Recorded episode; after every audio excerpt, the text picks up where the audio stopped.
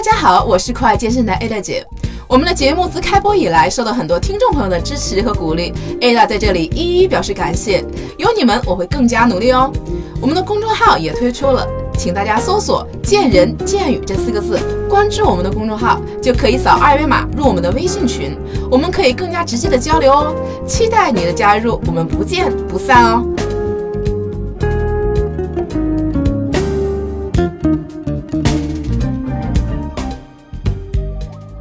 百科这个栏目自开创以来，每期的收听率和点击率都非常高。看来大家在运动过程当中还有不少的问题和疑惑需要解答。我们也希望通过这个小栏目，可以给大家答疑解惑，科学运动，轻松瘦身，让运动成为我们生活中的一部分。这个月啊，小卡每周周末啊都会举行下午茶的聚会，主要是希望可以给大家面对面的交流，一起分享运动健身中的心得和经验。美食饮料免费提供，美好的下午茶，愉快的分享，等你来哦！名额有限，心动不如行动，快快搜索“见人见语”节目的公众号或 QQ 群报名参加，我们等你来哦！广告到此结束啊！首先我要请出我的老搭档小卡，跟大家打个招呼。大家好，我是卡卡。欢迎小卡啊，小卡，我们昨天 呃是我跟卡卡第一次啊搞的一个线下的一个活动，线下的一个活动啊。实际上我们还是希望这个小卡能够面对面的跟我们的一些朋友和听众其实我感觉这个面对面的交流的感觉太好了，因为我看到这个所有我们的听众这个呃渴望知识的眼光是吧？因为我们我我我们两个都挺能聊的，然后我们聊了两个多小时吧，是，然后中间是真是一丁点。就是一丁点大家觉得懈怠的感觉啊，说累了没有？有的有的人都站起来溜达溜达，然后活动活动肩，然后坐下继续听，继续听。对，而且大家那个眼神是很集中、很渴望，而且是很渴求的想去了解一些东西的。而且我特别喜欢，就是说他们当时有什么问题，当时就就就就说嘛，因为我们就像朋友这个下午茶聊天一样嘛。嗯，对对对，所以我能够实时解答到，就是大家有的时候从各路听到的一些信息，然后因为来的人都是挺感兴趣的，各路听到信息的时候呢，他们就不知道这个信息是对的还是不对的，然后他们会向会向我去求实。对，其实呢，这些信息我有都听过，那么有些呢，确确实实是有一些太过太过激说的。误区，对，有一些误区。那么有一些呢，确实是有道理的，但是大家呢就没有这个辨辨别这个能力。所以，我相相信，就是觉得这个面对面的交流还是一个非常好的交流。对，因为昨天是我们第一次这个活动，然后我能看到大家的一个反馈和大家的积极性。现在小卡说有人就跟他已经报名了，是吧？到下周，下周，下周我们还要参加这样的一个呃一个活动。所以说，呃，在北京的听众朋友，我觉得你们还是很有福气。小卡很贵的啊，小卡小哥就是很贵的啊。所以说，大家还是要珍惜这样的一个机会啊，然后能够来参与我们这样的活动。那我们就是废话不多说啊，小卡今天还是由。我来问你来答，好，没问题，没问题，嗯，现在第一个问题，我想问一下啊，很多这个朋友就是去健身房，可能最常见的一个运动刚去可能是跑步啊，嗯，对，我们那个器有很多的器械，这个跑步机和椭圆仪应该是大家用的最多的两个，是呃两个有氧的一个运动。我想问一下，这个跑步机和这个椭圆机它有什么样的区别啊？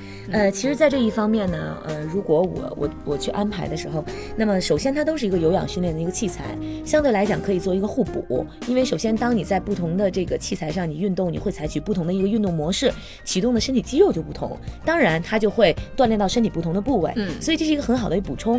建议大家可以经常爱跑步的可以去椭圆机哎做一做，那么椭圆机的同学也可以到这个跑步机去做一做。当然，他们也有他们擅长的这一点，比如说你会看到跑步机上大部分的时候都是都是等跑步机，对不对？为什么？因为大家觉得跑步机根本就不用学习，我谁来我都可以会。嗯。可是椭圆机你上去之后还是要适应一段时间。对，要适应一下的。你要适应一下，对不对？要适应一下。可是你会发现呢，椭圆机它有手的这个力，这个这个带动，对吧？手的带动。它相对来讲，它可以带动一些手臂。还有一些问题是什么呢？大部分人不喜欢，就是我上去站不稳。对，不稳。我不稳，要适应一下。可是你知道不稳的时候会启动哪里最多？核心呢？哎呀，哎呀，我已经成了个专家了。对对对，太好了，太好了。对，然后你去启动核心就特别多。所以谁不希望说我在运动的过程当中我能多锻炼一些肌肉群呢？那你这是高效啊，对对不对？可是当然我们也说跑步是可以去锻炼到这个肌肉群的。但是当你觉得在在一个在一个器材上你不稳当，这个时候会刺激你更多的收收收拢你的核心。嗯，那么同样呢，另一方面就是说。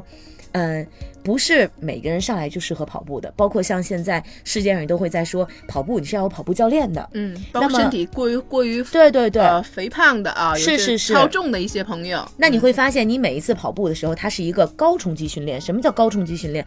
就是你会在有一瞬间的时候，你的身体整个是腾空的，嗯，对不对？因为简单的是走步，然后你还就是跑步。跑步的时候，你每一次要腾起，然后你在下落的时候，是不是都会你的脚踝、关节、髋关节膝等等盖，嗯。膝盖什么的，这些都会有一些这个冲冲击那如果你的肌肉力量比较强的情况下，那你可能这个冲击对量没有问题，对吧？但是有一些、嗯有一些可能刚刚开始，包括比较真的是，比如体重比较大的同学，嗯，那又刚刚开始参加锻炼的时候，那么对于他们来讲的话，你让我在跑步机上你跑个三十分钟、四十分钟那么这个这个对关节的这个代偿，这个关节的损伤，那肯定是有的。那么还有一部分人是什么呢？就是比如说扁平足的人，嗯，那么对于他们来讲，大家都知道扁平足的人不是一个简单没有足弓的问题，它是整个他的骨骼排列都会受这个影响。那么如果我让你在这个阶段让你再多走路的时候，那你的整个的肌肉的不平衡，整个身体状态不平衡，会影响到你的脊柱，甚至你可能跑完步之后，你第二天你颈椎不舒服，这都有可能的，能理解吗？嗯嗯因为卡卡的老公是扁平足，特别严重的扁平足。所以就是他整个的这个阶段都是说我要给他去调整什么的，我是非常非常就是要控制他在跑步机或者说这些这个这个时间的。嗯，那么我会让他用一些其他的方式。那么但是椭圆机这个，如果你会有一些比如说关节的问题啊、嗯脚踝的问题呀、然后。你可能还会觉得我上来跑步的时候可能会这个对我来说关节的承受力或者我的肌肉没有这么好的这样的力量，那我就建议你在跑步机上，呃，在椭椭圆机上，对啊椭圆仪上先去做是不是更。温和一些？实际上，它对关，节的这个没错没错，而且你会发现它椭圆机它是一个你踏的就是一个椭圆形的，对不嗯对？那么我在往下走的时候，是不是你的椭圆机也在往下走？对，那么它会缓冲那个力量。对，它会跟随着身体和你的脚的这个节奏是一起来走的。对对对，同时呢，嗯你从后把这个椭圆机的踏板勾起来的时候，你会锻炼大腿后侧，对对吧？你要把它带起来，然后往下踏，往下，然后你还要在中间保持你的平衡，收紧你的核心。那么刚一开始的时候呢，可能大家都比较简单的，就是前面会有两个扶手，对，可以把就稳定身体。你不用，你不用嗯把手抬高，你不用把那个手扶在那个那个摆杠上，对吧？嗯那你用你的手放在你的前面固定那个杠上，那是比较简单的。嗯然后慢慢的时候，你就可以把手放在这个把杆上。那这个时候的时候，你这个核随着身体心就会动。对对，随着身体，你的手手臂是可以配合起来的。那么同样的，椭圆机也可以去调整它的一些阻力啊等等这些东西。嗯你也可以按照你的心率去调整你的这样一个训练的一个计划。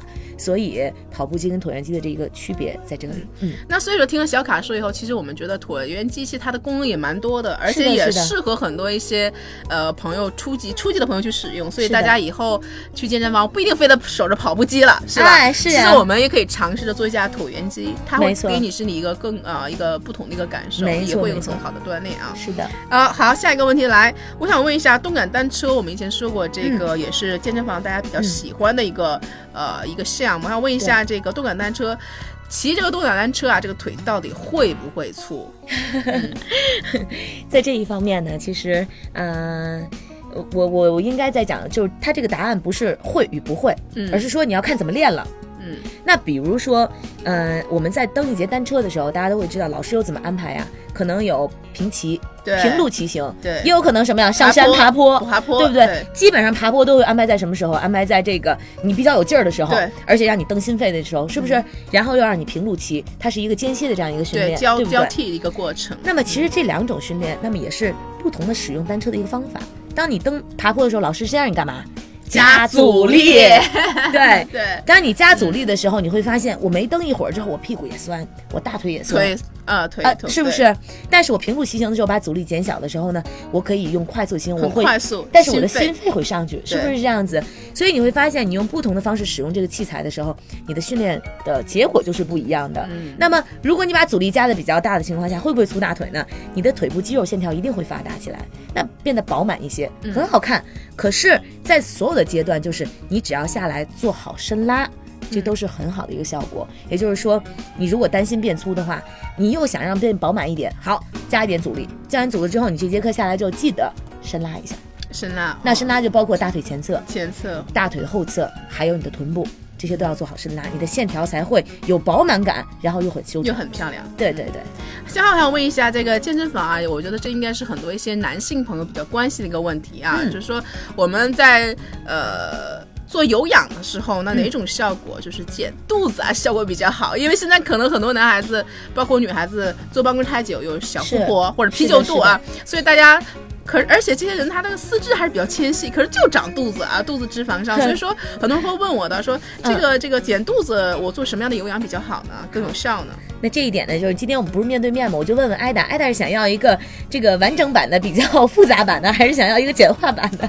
我当然希望一个简化版的，越简单越好，而且做起来比较那个容易的那种，是吧？那那那卡卡说一下哈，那么在这一方面呢，我们如果是呃减肚子的情况，嗯没有任何的一种训练可以局部减脂，没有捷径，嗯没有捷径，没有捷径。当然是我是说没有捷径。那么意思也就是说，你在做任何的这个训练当中都是全身减脂，你的肚子才会减下去。才会减下去。可是为什么又说那我们是不是做有氧运动是最好的减肚子的方法呢？因为肚子上堆积的都是脂肪，所以说，所以你要减的本来减的就是脂肪，脂肪，嗯？对不对？那么说我做仰卧起坐管不管用？那么我我告诉大家是仰卧起坐可以把你脂肪下面那层肌肉练起来，但是减不了肚子是吗？但是你表面那层这个脂脂肪还是下不去。还在。嗯那么什么这个问题叫做是什么有氧运动能够减肚子？对那我跟大家讲，就是所有的有氧运动，只要它能够帮助你消耗脂肪的，它都可以是减肚子的。都可以但是你要说哪种最快，没有特别快的。那嗯我告诉大家，就是说，你比如说我们之前讲过，像高强间歇训练。高强间歇训练就是说，你别匀速的跑。假如你跑步，我不匀速的跑，我变速，变速跑，嗯就跟汽车开在马路上的时候，我们以前也讲过，你是你是匀速的开省油呢，还是一脚刹车一脚油省油？那一定匀速开最省油。最省油。那我们想让它费点油，因为我们要让更多的热量，让我们身体就像一辆汽车一样，我们想让这个热量出来怎么办？那你就快跑，然后慢跑，快跑慢跑，对不对？有这样个变速跑，对，嗯那包括你在训练的时候，那比如我用训练的行动，你可以用心率去监控，比如说你的心率提高一下提高到比如说一百六十，然后我降到哎一百三十，我再往上去提高，那么这样的一个训练方式也会说让你的这个，呃，相对来讲你的这个脂肪燃烧更多。对你的热量燃烧就会更多一些。那么还有呢，是不是只有有氧运动才能减肚子呢？我告诉给大家，就是所有的训练，你最重要的不是要看，呃，你的训练时间呢，你要看到你这一次的训练总的消耗热量是多少。你比如说，你做大器械、大重量的训练，你的总消耗。就是很多的，那么总消耗很多的时候，可能是在你的这个脂肪的消耗的比例并不是很多，可是你总消耗多，那么你还是会减掉脂肪，比你在跑步机上轻轻松松的走个半个小时要有效的多得多。也有效。对，要提高总量。如果你比如说我训练强度我到不了这么多，我刚一开始锻炼怎么办？你可以稍微增加训练时间，嗯，一样的道理嘛，对吧？你比如说我今天训练四十分钟，我变成我训练七十分钟，那么这七十分钟你训练消耗一定比四十分钟要多。嗯，或者说我时间比较短，那你就把训练强度加大，对，强度加大。但是我 要求的就是总量，你训练的总量。那么这样的训练就会对你的减肚子、减脂肪都会有好处。嗯，我想问一下小卡，就是说我们在呃健身房的一些朋友啊，会有一些呃问题，就是说嗯高血压，我觉得高血压可能是现在这个普遍的一个社会的就是一个现象啊，者一种常见病啊，高血压。那会有朋友来问我，就是那我们在高血压，我们是可不可以运动？我们到底能不能运动呢？那这一方面呢，就是我还真的非常想，哎，我们以前还真的没有涉及到过这个问题对，，是不是？但这些问题是很普遍的问题。那这个太重要嗯了，对。那么首先我们先要说高血压的成因是什么？那我们就说高血压就是血管儿，对吧？然后呢，血管来讲的话，如果你的血管壁里面有很多的杂质，就我们来说，有些人吃高油脂的东西啊，等等等等，然后它血管壁就会有一些慢慢变得狭窄了，对吧？那么你血液通过的这个这种情况就变得狭窄了，然后呢，你这个这个这种情况的情况下，你血液再通过，是不是就会增加它的血管压力？同时，你在运动的过程当中，如果你要泵血比较快的这种情况下，是不是它会增加血管压力？对肯定是这样子的。那么你这种训练是不是就增加危险了？一定是这样。可是又为什么说我们的运动会对高血压非常有好处？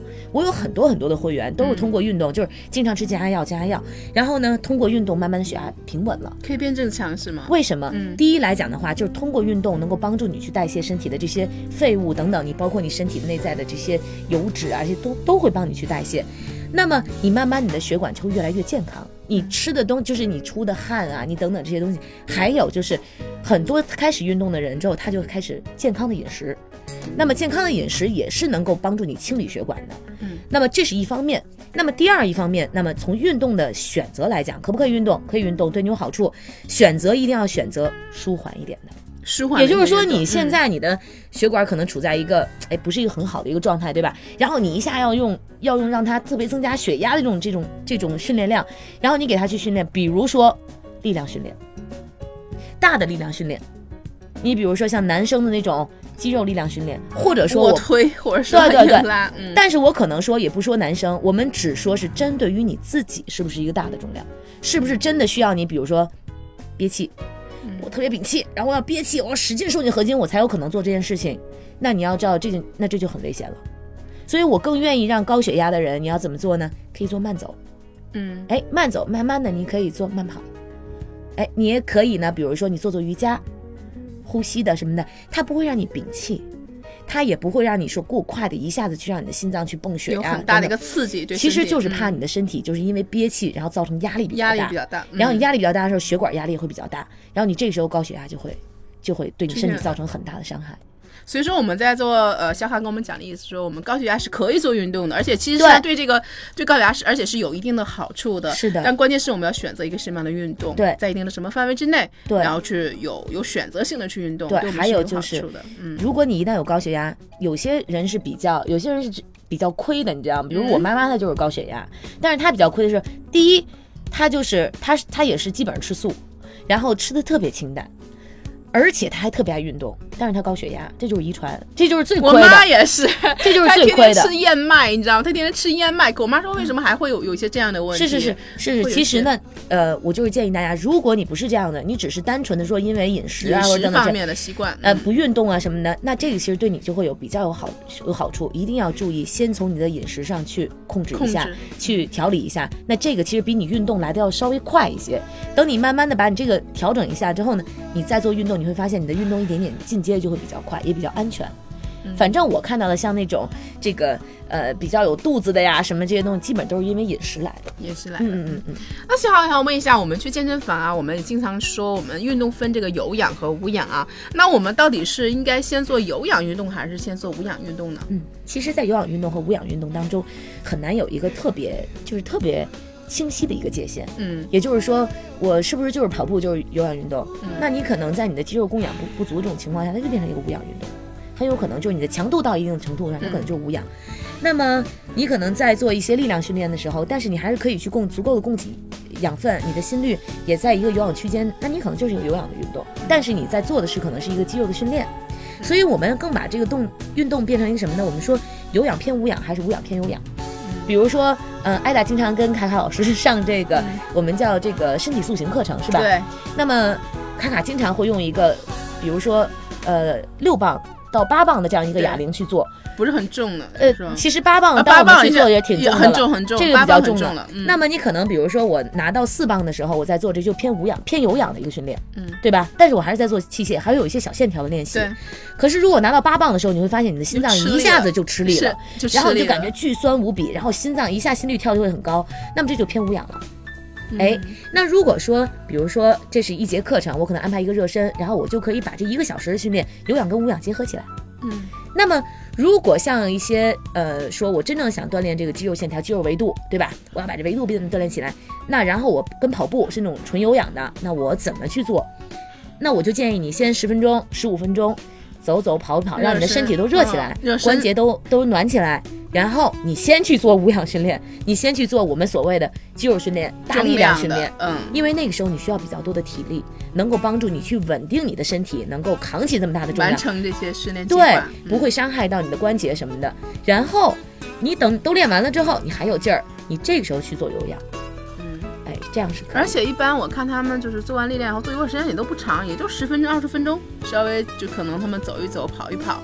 对对对，这也是取决于有一些，这是大家是不同的这样的一个叫什么呢？这这个这个这个呃目标。比如说有一些男生特别希望肌肉维度的，对对他不敢跑太久，对，不敢跑太久，他们就十分钟。他怕消耗。对，因为你一旦开始，你比如说我身体糖原消耗差不多了之后，分解分解肌肉，我就开始分解肌肉了，那我就害怕了。但是他要不要做一些药？他也要做，因为他需要那个肌肉的清晰度，对，他得把表层那脂肪得减下去才有可能。体脂率在在。可是呢，女孩子一般来讲，她就是属于我做有氧力量的时候，我不要太多，我可能半个小时就够了，但我后面我要跑四十分钟，对，没错，对？吧？这个也都是有科学依据的，呃，没有问题。对，我想问一下小卡，那我们一般锻炼的时间什么时候比较好？因为有的人习惯于早晨去锻炼啊，有人习惯于中午。因为你知道白领，我知道很多白领啊，中午可能用午休的时间去跑跑步、上节瑜伽。那像有的人可能就习惯，像我可能习惯于下午或晚上下班之后去。是那这个小卡，我问一下，这个锻炼有最佳的时间吗？有什么说法吗？对身体来讲是吧？你是这么讲的。对，其实呢，呃，效果更好，就对身体。嗯昨天正好我们在这个面对面的这个会谈中，也有一个这个这个啊、听众问到这个问题，所以我觉得这可能是大家真的特别普遍想知道的一个问题。那么，嗯、是这样子的，首先卡卡作为一个健身教练来讲，任何的事情能够。帮助你促成运动的条件的，你一定先去做。也就是说，我说了早上起来好，你早上起来没时间，那我我我认为这这个不好。就不好。你首先你要嗯保证你一天，你比如说我一个星期能不能有三到四次的运动量，那么我这个时间我再说，假如说我早中晚我都可以选，那我这时候再去选。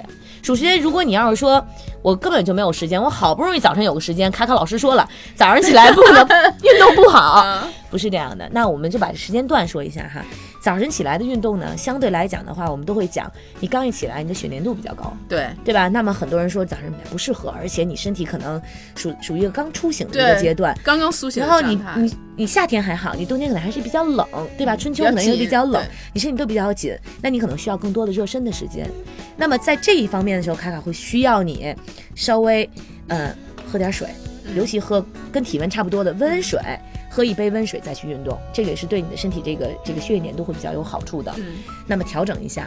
那么如果要是说你中午，比如说我中午嗯我要去健身，我就这会儿有午休的时间，对对吧？我早上起来要送孩子，我晚上要接孩子，有没有这种情况？有是吧？嗯那么中午午休的时间，我就建议大家，你要注意好把你的饮食控制好，因为你中午又你是锻炼，你是吃呢，对不对？那你就在呃，一般都十二点钟开始锻炼，对吧？对那我就建议你在十点半，要不然你在早餐和午餐之间有个加餐，加餐十点半钟左右加餐。要不然就在十一点钟吃一点点有热量的，不要太多的这个固体的这个东西，嗯让你胃不能排空的。那么这样去做，补充一点能量，补充一点能量，嗯对对对。然后你在十二点钟的时候，你上一节课，四十五分钟也好，还是一个小时也好，嗯上完了之后，你大概有个二十分钟，你就可以去吃东西了。嗯，哎，差不多十几分二十分钟，你洗完澡，差不多就可以吃东就吃东西了。那么，呃，这是中午的时间，还有呢就是晚上的时间。其实当然了，呃，有很多研究表明，就是说你下午四点到七点是你身体，最适合锻炼的。看过一个这样的一个调查，是是是嗯呃，但是呢，就是我们也在讲，有的时候我们每一个人的身体状态是不一样的。就算是你一个人，你在不同的日期的时候，你的身体状态也是不一样的。那么我们中国就是讲这个，我们中医讲什么呀？讲这个时令，也就是说，你可能在某一个时辰，你是某一个经经络去行这个时间。那么有一些人可能在这个时间段，他的经络这个部分是不是很好？他可能在这个部分时候，他就最好不要让他去不运动。适合锻炼，嗯，对对对，你比如说，我曾经有一段时间，我可能就是五六点钟的时候，可能我就那时候就是觉得犯困，我就是不好。你虽然告诉我四点到七点钟是一个很好的一个训练时间，嗯但我那时候我我还是保持不运动，因为我觉得我身体疲惫，可能那个时候我身体的经络，它可能那个部分它需要一些能量的补充，嗯所以最重要是尊重身体，听你身体的感觉。那么还有就是说，有一些有一些同学可能是晚上我才能锻炼，可是你有没有发现，晚上如果你要锻炼特别强度的时候，你睡不着觉了。对，兴奋了，对我有时候练嗨了，我睡不着觉了，真的是这样，的。那如果你要是这样的话，那你可能你如果睡不好觉的话，影响第二天的工作，又影响你训练之后的这个恢复，身体的恢复，那我就认为这不是一个很好的时间。或者说我只有晚上运动怎么办？你可以做一些瑜伽呀，瑜伽也是有力量的。舒缓的，嗯呃，瑜伽也是可以有力量，可以有有这种，比如流瑜伽呀，什么力量瑜伽，这些东西都是可以的。它会锻炼到你的肌肉，但是同时呢，它因为有呼吸的带入，它能够平静你的身体，这些也都还是不错的。那么，嗯，当然也有人说，这个像比如瑜伽、力量瑜伽要在早上练，因为它是一个阳气上升的，对不对对？怎么说的都有。那么还有就是说，你在下班以后，比如晚上你在训练的时候，我建议可以多做一些伸展。嗯，伸展，对吧？柔软伸展然后，这个是非常非常好的。呃，如果你一定要去做跑步啊什么的训练，那我就建议你，比如说训练完了之后，你把伸展的时间稍微拉长一点，能够帮助你把这个这个情绪平平稳下来，身体也能够平稳下来。还有一点就是说，你可以。嗯，稍微比如洗个热水澡啊，然后睡前喝一杯牛奶啊，这些能够帮助你去去安睡的。那所以说，小卡也刚才说了，实际上我们这个锻炼的时间啊，完全要是根据自己的一个实际情况对对和自己的一个状态来来来去来锻炼，并没有个固定的说一定要几点去运动，完全要根据自己。我认为是这样。对。好，那小卡，我想问一下，就是说我前阵看了一篇文章啊，就是说。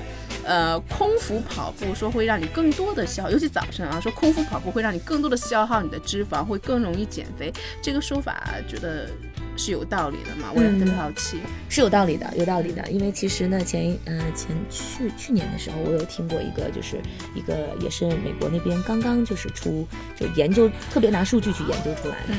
那么呃说早上起来空腹，它的减脂效果非常好。对。可是我。我们的认为，首先来讲就是说，你是否觉得舒服？呃，我在讲，你的目标是在于健康的减肥，对吧？一定是健康的减肥。你不希望就是我光是以减肥为目的，然后我可能身体会需要很长一段时间去调整我的健康，对，这就得不偿失了。那么也并不代表说你空腹是不健康的，但是有一些人，比如说他的血糖可能。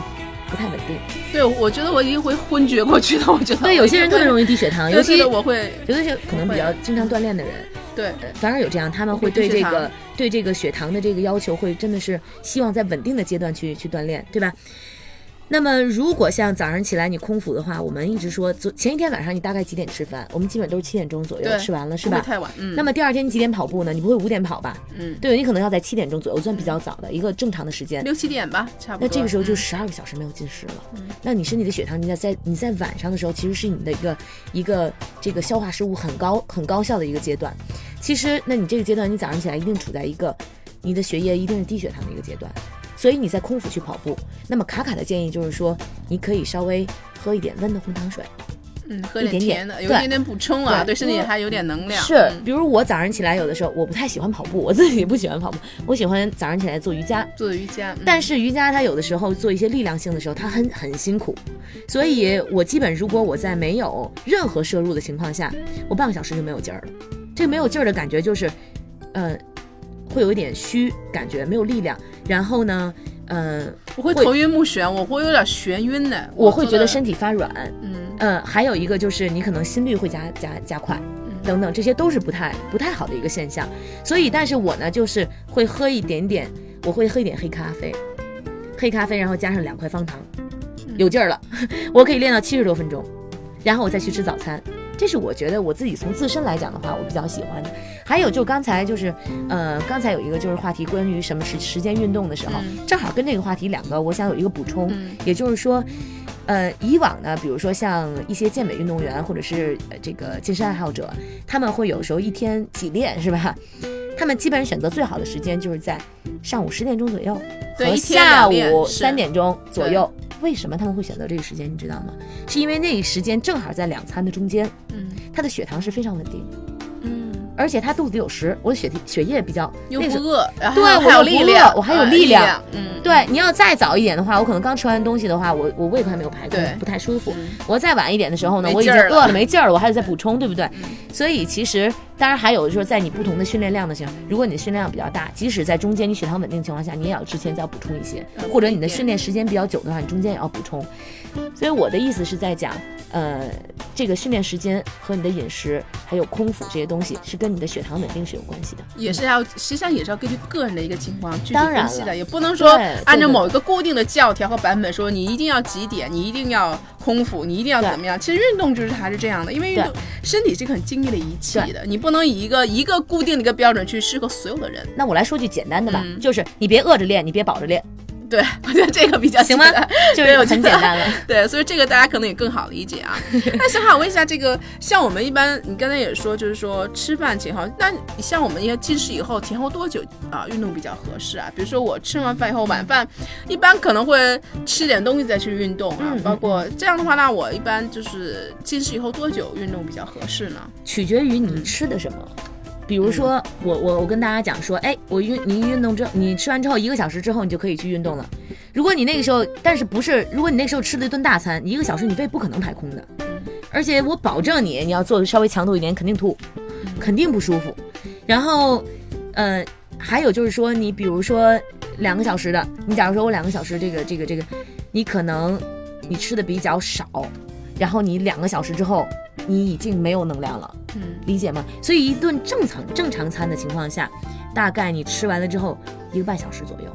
就可以，就哎比如像最起码，比如说像跑步，嗯啊，比如说我是不是就是我吃正常的话，我也没有过度饮食或怎么样，就正常的饮食的话，就是一个半小时后，最起码我可以进行一个跑步的一个这样的一哎，那其实真的是特别给我出难题哈，这个这个没有办法简短回答，嗯就真的是这样子。比如说，你觉得我吃的挺少的，你吃了一个汉堡包，那里面可能有一些 cheese，有那有些有一些肉什么的这些嗯东西根本就不好排空。什么东西是好排空的？你可能是稍微偏流食的，一点粥啊，一点蔬菜啊，这些都很容易排空。嗯，就是你要是吃的那种就是特别重，我们叫重口味的东西，对，它可能很久需要。那么还有一点呢，就是说有一些人说，哎，我吃的很少，我咕咚咕咚我喝了几碗汤，那我这个时候胃口也是比较不舒服的。嗯呃，还有不同的运动是针对这个胃排空的要求也不同。你比如说，我可能去做一些呃训练类的东西，和我做瑜伽是不一样的，嗯，对吧？你训练类的我可以啊、没有太多的挤压的动作，对，瑜伽可能扭转。我今天老是是做扭转，然后我一会儿做完扭转之后，我再做一个肩桥，然后这个这个胃口这个食指往这个嗓子灌。没错没错，对不对？会很难受的。对对对，所以如果你要是做瑜伽的情况下，一定要尽量的是在你的，如果你主餐啊嗯两到三个小时以后，对，要不然你就是特别少的，你吃的很少的东西，那你在训练，你在吃完的时候半个小时一个小时，对，如果你要是普通的运动，一顿主餐之后两个小时锻炼差不多。就可以是吧？嗯嗯，现在我想问一个问题啊，就是说我们经常做一些腹部的训练啊，比如说像可能仰卧起坐呀，呃，嗯这个可能呃训练腹的一些训练。那我想问一下，如果我经常看到健身房有一些人，他可能会拿一些铁片，嗯可能在做腹，不管是在做扭转还是做仰卧起坐的时候，他会拿个铁片在手里。嗯所以说我有些朋友问一下，这个仰卧起坐这个这个练腹的时候用加负重吗？嗯如果我想加负重，是不是效果更好呢？嗯我加多少比较合适呢？嗯，好。那么在这一方面的时候呢，就是我们呃就涉及到了，就是说如何能够让我们的训练更多的加强，对不对？是不是？我加了个钢片，肯定要加强嘛。，是，但是其实呢，我们在这个加强的方式有很多种。我先说呢，加钢片的，就是我们的负重情况，对，可以，这绝对是一个方式。嗯。但是有一些人不舒服，颈部不舒服，会，我会，我试过加钢片，我在抬起来的时候，我我觉得我的脖子会更不舒服了。因为大家先想一下啊，你要把你的钢片放在头后，那就别想了，它在你后面去板着你的脖子不舒服，对不对？对。那么大部分的时候，我们是把这钢片当那个帽檐儿一样放在眉，毛放在眉毛前侧。对，可是你想想，以前你做仰卧卷腹的时候，是不是可以用你的头枕在你的手上？对，这个时候你的脖子不会很辛苦，我会拿个毛巾，哎我对对。对对。拿毛巾可能会，所以你的脖子那时候不会特别不舒服。对。可是如果你拿了一个钢片这种情况下的时候呢，没有这个支撑在你的头上了，嗯。那你可能这个颈部做一做之后呢，你就会发现肚子没酸，颈酸了。对，脖子先会痛，对吧？但是你说呢？这个时候是对我的腹部没有训练的吗？有，也有训练的。不是，同样你的钢片对你的腹部的训练也有所加强，可是你的感觉并不好。你的感觉可能更多的就哪儿更疼，你就会关注到哪里。对你能关注到脖子，你会觉得我我实在做不了了，我受不了了。不是你腹还不能做，对，是你的脖子做不了了。受不了了，会有这种情况，很明显。对对对，所以呢，就是说，呃，这个这个问题就是干加钢片没有没有什么不好，只是说你自己觉得舒服不舒服。你包括我们比如说钢片做侧腹的扭转，吧？对扭转其实嗯这些是有很好的帮助的。我自己训练的时候，我侧腹扭转的时候我会用，为什么？我侧腹扭转的时候，我会把我整个脊柱抬起来，对吗？我不像卷腹的时候，我只抬了抬到胸椎。那我如果把整个脊柱卷起来的时候，我的脖子就没有这么辛苦了。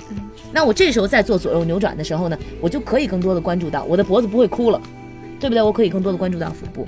还有呢，我就正好给大家分享一点干货，就是如果你想加强你的腹部训练的话，你来试一试，你不用钢片，你可以把它变成，你比如以前你只是做一、二、三，嗯，你把它变成一，你很慢的去控制你的肌肉收缩，然后慢慢的释放，再慢做，然后你可以停在最顶端的位置做小幅度的弹动。哦，那实际上你在改变了你在做对我可以节奏，它的频率，没错你有有改变了。实际上，我还可以，比如说，有些同学会觉得说，哎，那我那个是不是只，那我们是不是不容易出块儿，我块儿不容易出来，或者我的维度不容易上去？你可以选择我快上，然后慢慢离心收缩可以去做。那么往往有的时候离心收缩也会帮助你增加你的肌肉的幅、这个维度。那么我就建议大家，你可以选择这种，比如说改变速度啊，然后更增加一些幅度。比如说我在一半的时候停，嗯我在高点的时候停，我在高点的时候我再高一点能不能行？然后这种方式来增加你的刺激幅度，也刺激并不一它那个对腹部的感受。并不一定非得要用钢片。嗯，好了，今天我们的一个提问回答环节到此结束了啊，希望会对我们大家有所帮助，也希望在北京的朋友们参加我们的下午茶聚会的活动，和我们面对面的交流沟通。等你来，我们不见不散。非常感谢小卡，非常感谢。谢谢大家，再见。后，特别恳请各位喜爱我们的战友们，在你们正在收听的博客里面，帮我们点一下订阅或者点赞哦，这对我们有极大的鼓励和支持，也对我们很重要哦。另外，想跟我们一起吐槽、一起笑的朋友们，请添加我们栏目的微信公众号或者是 QQ 群，请搜索“见人见语”。健是健康的健，人是人民的人，健语的健呢是内吃健，我相信你们懂的哦。语是语言的语。我们的几个主播还有每期的嘉宾在这里随时等候你的到来哦。同时，我要特别感谢我的好朋友大董提供了我们这个录音棚的使用，这里的设备和音质都是一流哦。有需要的朋友们可以直接打电话联系他，他的电话是幺三五二零三四九九幺幺，幺三五二零三四九九幺幺。融合音频音乐制作室。再次感谢大家的收听，我们下期不见不散哦。